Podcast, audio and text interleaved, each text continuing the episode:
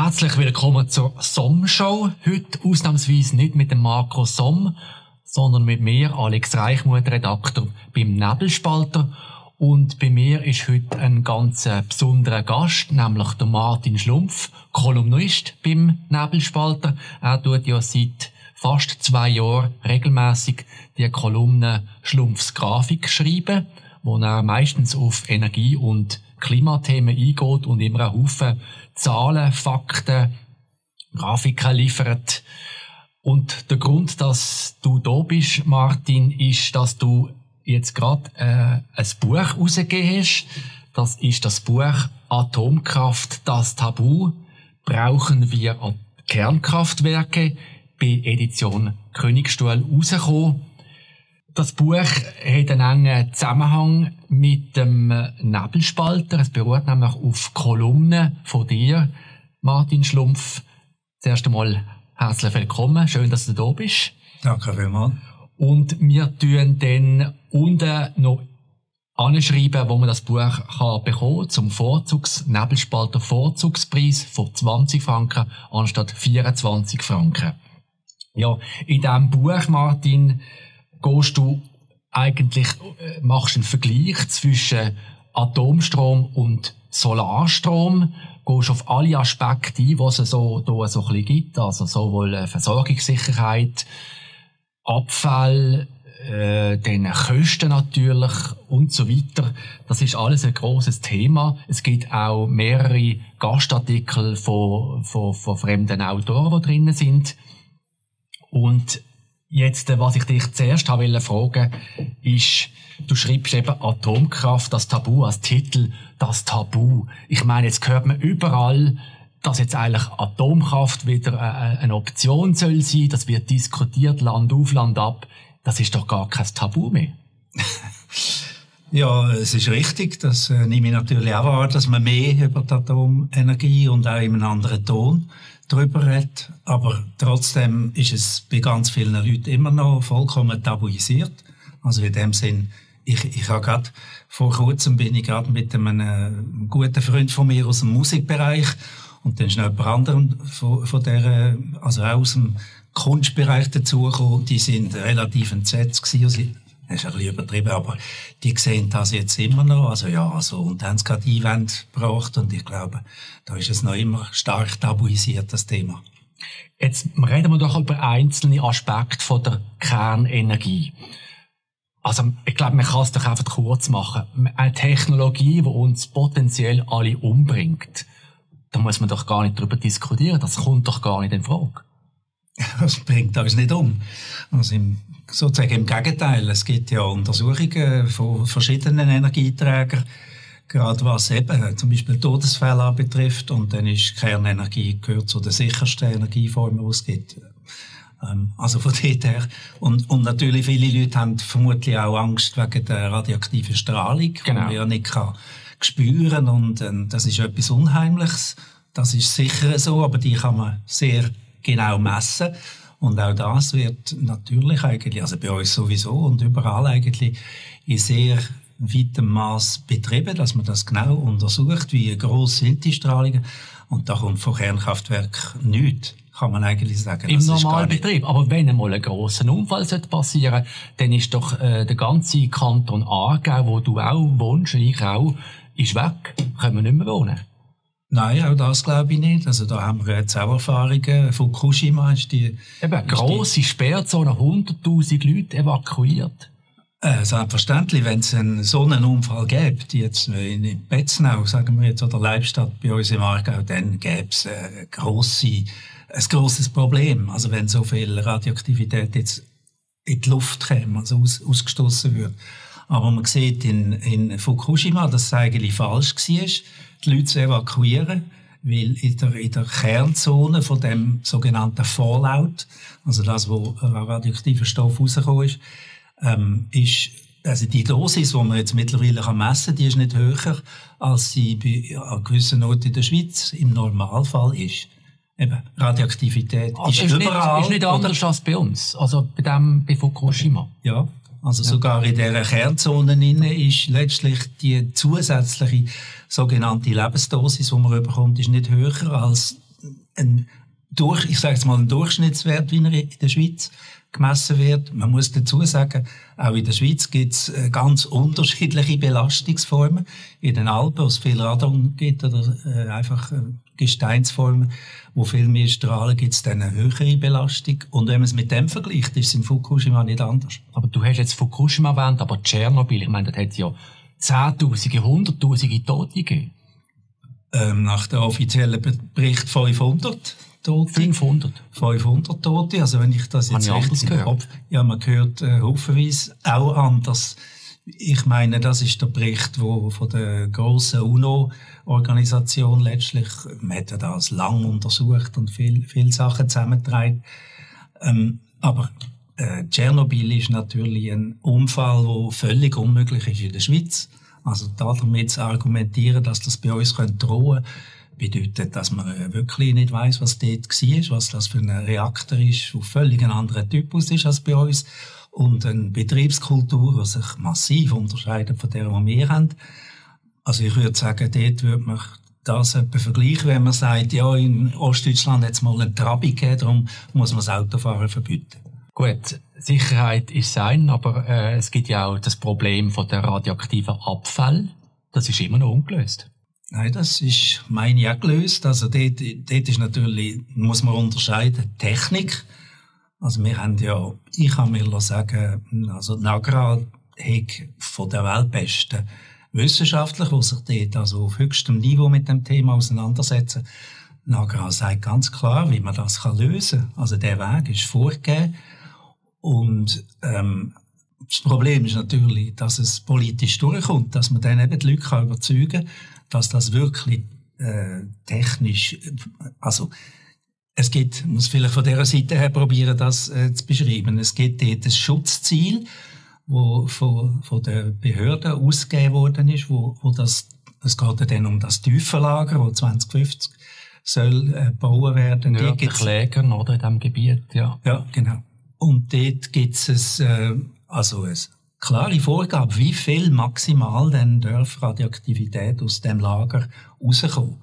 Und das Schutzziel unterschreitet nachher mit den, also mit dem geplanten Lager um ein 1000, 10.000-fach. Also, sagen wir mal, ich hatte jetzt nicht falsche Zahlen sagen, aber weit, weit, weit. Also, sie sind weit drunter und sie haben dann noch extra Risikostudie gemacht. Schlimm, der schlimmstmöglichste Fall haben sie probiert, sich vorzustellen. Also, es läuft jetzt Wasser oben ab, durch allerdings eine äh, Gesteinsform, wo man eigentlich weiss, dass da gar kein Wasser durchkommt, seit Millionen von Jahren. Aber auch angenommen, es käme sogar Wasser oben rein, dann sind es noch ich glaube, im Buch steht es präzise, in meiner Erinnerung 300 Mal unter dem Schutzziel.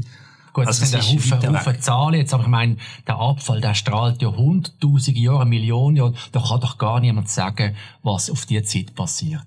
Äh, in dem Sinn, ja. Aber man muss, man muss natürlich dort äh, ganz klar wissen, also radioaktive Abfälle, die haben ja eben einen Zerfall. Also Radioaktivität zerfällt unterschiedlich schnell bei verschiedenen Elementen, die drinnen eine Rolle spielen. Und da gibt's auch sehr schöne, äh, quasi, also man kann das, im Buch ist eine schöne Grafik von der Nagra, wo zeigt, was passiert, wenn alle radioaktiven Abfälle aus allen Kernkraftwerken, also wenn immer, es dort ein Monat nachdem sie rausgekommen sind, also ein Monat nachdem sie aus dem, aus dem Kern rausgenommen worden sind, von dem Zeitpunkt an, das nimmt man dann als 100% Strahlungsaktivität, wie viel Strahlung hat man noch? Äh, zu dem Zeitpunkt, wo sie ins Tiefenlager verfrachtet werden, also im Schnitt sind das vielleicht 50 Jahre, es ist ein bisschen unterschiedlich natürlich, und der Prozentsatz äh, dann, von diesen 100 Prozent, sind dann 0,3 noch übrig.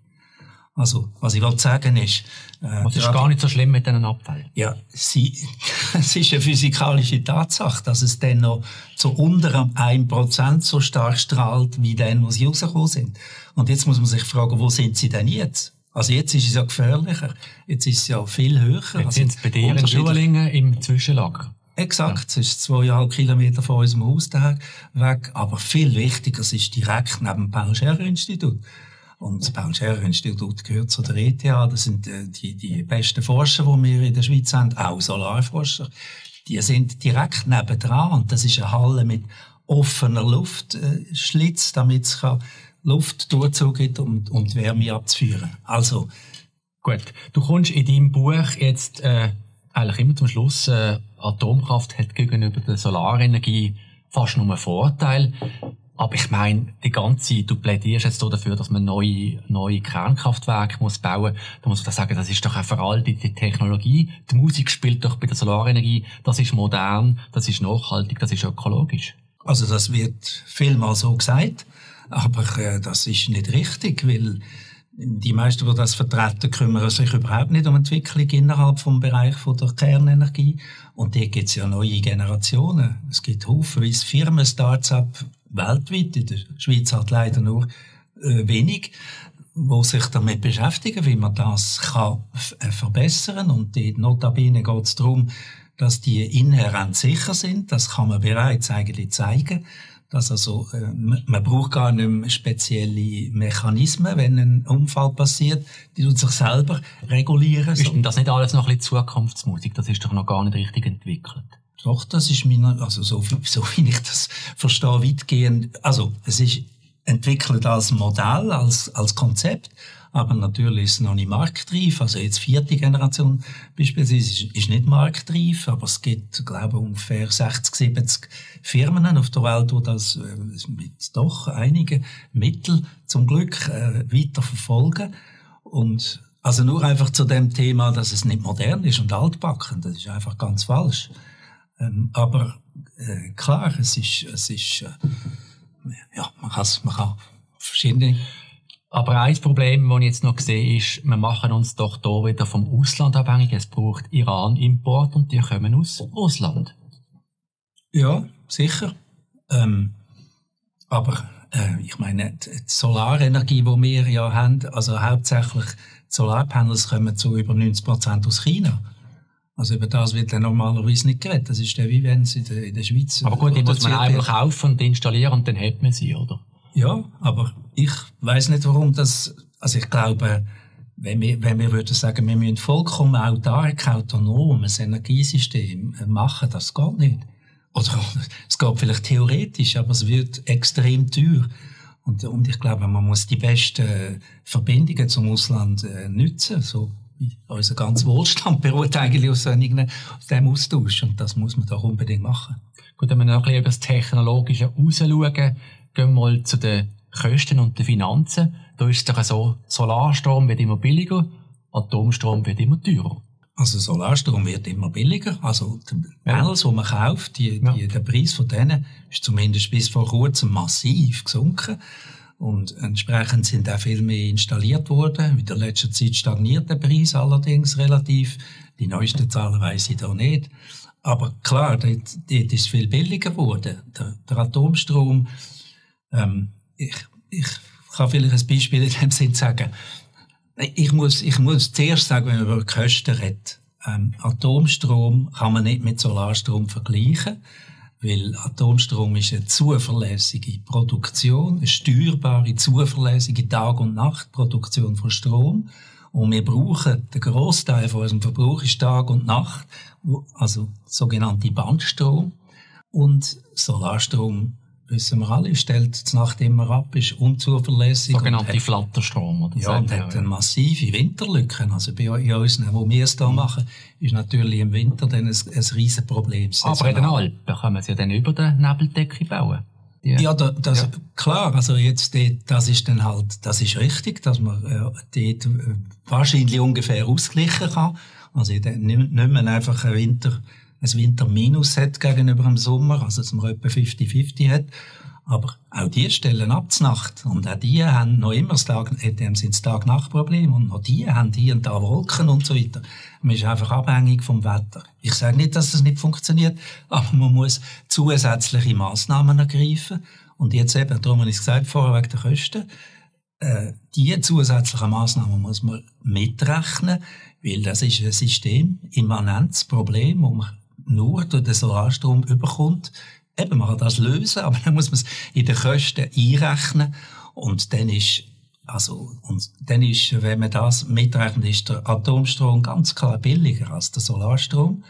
Ich kann vielleicht probieren, ein Beispiel zu machen. Ähm, es gibt auch im Buch, im Buch es gibt, man, man kann vergleichen, ich nehme jetzt Gondo Solar, also das, das ist, ist die alpine Solaranlage im Wallis, wo das ist eine geplante alpine Solaranlage. Also dort sind so und so viele äh, Kosten sind geschätzt, der Ertrag ist geschätzt. Wenn man die Zahlen nicht kann man ausrechnen, was äh, eine Kilowattstunde, sagen wir jetzt mal, kostet.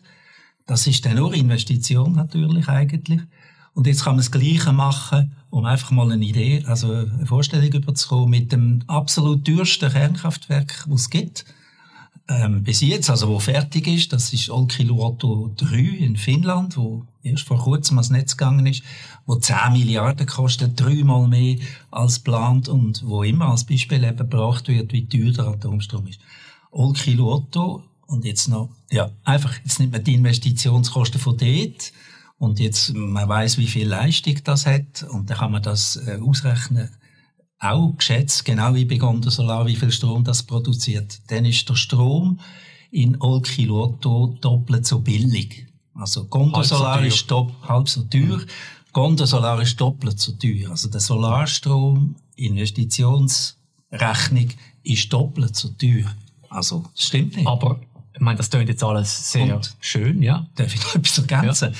Und Gondor Solar wird vermutlich 30 Jahre Lebensdauer haben, während dem Olkiloto vermutlich 80 Jahre hat. Es gibt äh, Techniker, die sagen... 80 Jahre AKW, ja. Ja, das ist, das ist bei uns schon realistisch, bei denen, die jetzt, wo, mhm. wo wir schon haben. Und, und das ist dritte Generation plus, das, der EPR in Olkiloto. Und wenn man 80 Jahre nimmt, gegen 30 Jahre ist es sechsmal teuer. Es klingt alles sehr schön und überzeugend, aber ich meine, die Investoren, die grossen Energiekonzerne, die müssten ja Schlangen stehen für AKW. Machen sie aber nicht, die sagen, wir wollen gar keine neuen Atomkraftwerke mehr bauen. Haben die denn da, können denn die nicht rechnen?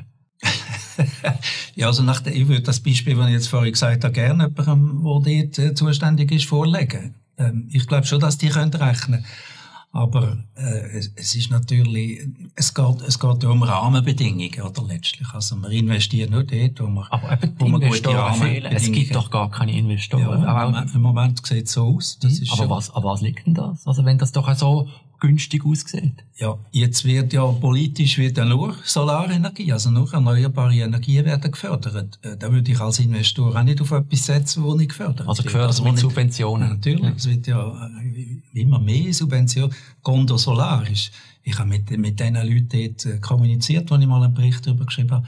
Also die, die haben mir gesagt, also, und steht, das kann man auch sonst lesen, wenn die nicht 60% Subventionen bekommen, rendiert es nicht, können sie das nicht bauen. Also man muss einfach gleich lange Spieße haben. Und das ist natürlich überhaupt nicht der Fall. Und, und Kernenergie, kommen nochmal aufs Tabu halt äh, zurück, ist halt bei vielen Leuten noch so alt, dass man, ja, tue ich auch nicht investieren in etwas, wo, wo natürlich keine Resonanz hat und wo politisch noch immer, also ich hoffe, es ändert jetzt möglichst schnell, möglichst stark. Möglichst schnell ändern, aber ich meine, es hätte ja einen Volksentscheid gegeben, vor ein paar wenigen Jahren. Das Volk hat entschieden, wir wollen keine neuen Atomkraftwerke das muss man doch respektieren. Selbstverständlich. Aber ähm, jetzt äh, gibt es eine Initiative, da bin ich im Hintergrund auch ein bisschen beteiligt daran gewesen. Das ist die Blackout-Initiative. Blackout-Initiative, die der Energieclub äh, lanciert hat. Und die probiert, also die, die geht auf Technologieoffenheit aus. Und das würde dann hoffentlich dazu führen, dass man sagt, wenn das durchkäme, dass also jetzt sind Atomkraftwerke wieder möglich und dann müssen wir halt aus dem Gesetz den entsprechenden Passus raus tun. Das ist Mit der Volksabstimmung. Und du denkst denn, dass das Volk dann anders wird entscheiden als das letzte Mal? Ich, ich habe keine Ahnung, was das Volk entscheidet, aber ich glaube schon, dass ich jetzt eben, das sind die Anzeichen, die du am Anfang auch gemeint hast, es gibt halt immer mehr äh, liest man jetzt plötzlich, dass man doch darüber redet und dass man es vielleicht sieht und, und so weiter. Ich hoffe sehr, dass das kommt. Weil Gut, man merkt, du hast da sehr viel Sachwissen, du kannst da argumentieren mit Zahlen, mit Fakten. Man muss aber sehen, du bist ein ganz spezieller Autor. Du bist nämlich ein, Berufs ein Berufsleben lang Musiker gewesen, Musikprofessor wie kommt ein Musikprofessor dazu, ein Buch über Atomenergie zu schreiben? das ist, glaube ich, wirklich ähm, nicht gerade üblich oder so. Nein. Ja, ähm, also ich bin, ich bin natürlich schon als Musiker immer auch engagiert gewesen. Umweltmäßig bin ich sehr engagiert gewesen. Äh, ich wohne ja schon seit langem in Würelingen und ich habe, als ich kurz nachdem ich in Würelingen eingezogen bin, hat es dort einen grossen Umweltskandal mit einer Deponie gegeben, Sondermüllablagerung in, in einer Siedlungsdeponie. Und äh, das hat mich gerade irgendwie angesprochen. Da muss ich, also da wohne ich ja, da muss ich jetzt äh, mit dem umgehen. Ich muss mich orientieren. Ich bin sehr schnell dann ziemlich gut informiert gewesen. Ich habe einen Umweltverein gegründet und so weiter. Also offensichtlich habe ich irgendwo halt äh, die, äh, wie sagt man denn, das Interesse und, und auch das Engagement halt dann, mich einzusetzen, wenn ich finde, man muss äh, etwas in, in eine bessere Richtung bringen. Aber natürlich, und ich habe in Nürlingen auch dafür gekämpft, dass man das Atom, äh, also das Atomkraftwerk abstellt. Eben, du bist damals ein äh, prononcierter Gegner von der Atomkraft. Da komme ich gar nicht darauf zu sprechen. Ja, ich bin ja Musiker, also ja, sind ja die meisten sind ja der Künstler, vielleicht. Ja. Aber eben, äh, Musik, was du sagst, auch immer Zahlen, das hat sowohl mit Musik zu tun, wie auch eben mit äh, solchen Themen, Physik und Energie und so. Ja, also, das ist offenbar einfach mehr angeboren oder was auch immer. Mein Vater war Mathematiker. hat auch viel Klavier gespielt zum Beispiel. Also, ich bin da ähnlich, glaube wie, wie mein Vater. Aber äh, ich habe sehr Interesse an Zahlen und ich glaube daran, dass man mit, äh, eben mit Grafiken halt auch sehr kurz etwas sehr plastisch darstellen, ohne dass man dann noch muss lang drüber schreiben. Also es sei noch mehr äh, es hat auch von mir einen, einen grafischen Reiz. Es ist Aber ein kleines Bild. Du bist sozusagen Autodidakt, oder? Das ist richtig, bei diesem Thema. Absolut. Ja. Absolut. Aber die ketzerische Frage, ich meine, äh, hast denn du als Musikprofessor genügend Kompetenz, um die Themen können zu beurteilen? Müsste es nicht irgendein ein Ingenieur oder ein Physiker schreiben? Ich wäre Gott froh, es würde ein Ingenieur oder ein Physiker schreiben, so ein Buch. Aber bis jetzt hat es noch niemand geschrieben. Irgendwie, aber wie auch immer, es gibt natürlich das Thema, ich kenne ja jetzt doch relativ viele Fachleute und das ist dann natürlich schon das... Warum schreiben die das nicht? Eben, das, äh, die schreiben das teilweise nicht, weil sie so in dem, in dem Business involviert sind. Es gibt dann dort natürlich, wenn, wenn halt irgendwie eine Meinung, eine politische Meinung in die Richtung geht, ist es enorm schwierig, dagegen anzukommen, wenn man noch abhängig ist davon. Das ist, das ist ja klar, oder? Das, und das ist, ich kenne doch einige, die mir das gesagt haben. Oder sie sagen es dann, wenn sie pensioniert sind, wie ich ja auch. Nachdem, also ich habe mich jetzt intensiv mit dem beschäftigen nach der Pensionierung. Das hat jetzt bei mir nichts zu tun mit Berufsabhängigkeit, aber bei solchen Leuten natürlich sehr wohl. Also ein Musikprofessor bloß sozusagen der Atomgegner der Marsch. Finde ich einen schönen Spruch. ja. Gut. Du hast noch einen anderen Aspekt. Du hast ja wirklich eine sehr interessanten Werdegang. Äh, eben, du hast es angesprochen, du bist früher eben engagierter Atomgegner gewesen, hast um ein Haar äh, das geschafft, damals in, deinem, in Würelingen, wo du wohnst, das Zwischenlager für radioaktiven Abfall zu verhindern. Jetzt bist du ein prononcierter Befürworter von der Atomenergie. Wie ist es denn zu diesem Umschwung gekommen?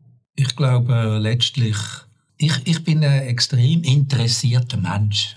Also, auch wenn ich äh, so eine Kolumne geschrieben habe, dann interessiert es mich nicht so sehr, jetzt die jetzt verbreiten oder den Leuten zu zeigen, sondern es interessiert mich total, eine neue zu schreiben. Und das, das ist, das ist sein. Und das andere ist einfach, dass ich, ähm, auch, glaub, offen bin in dem Sinn, gewunderig, eben. Ich will, ich will wissen, wie es ist. Und irgendwann bin ich in, im Bereich von der Atomenergie halt auf andere Aspekte gestoßen. Und dann habe ich mir ziemlich lange Zeit gelassen und, und habe das studiert eben bin ich gewundert was da dahinter steckt. Und das ist ganz einfach der Weg. Also, da habe ich mir, mir gemerkt, dass die Argumente, die ich vorher hatte und massiv vertreten habe, dass die eben irgendwo an eine Grenze stoßen, vielleicht im, im Kern schon verständlich sind und auch wünschenswert möglicherweise, aber vielleicht im grossen Maß nicht und so weiter. Weil ich bin in den 80er Jahren und so bin ich, bin ich äh, dagegen gewesen und hat sich natürlich unheimlich viel auch verändert seither und an dem habe ich teilgenommen. Wie hat denn dein Umfeld auf deine Bekehrung da reagiert? Ähm, zum Teil ist das äh, ganz klar schwierig gewesen.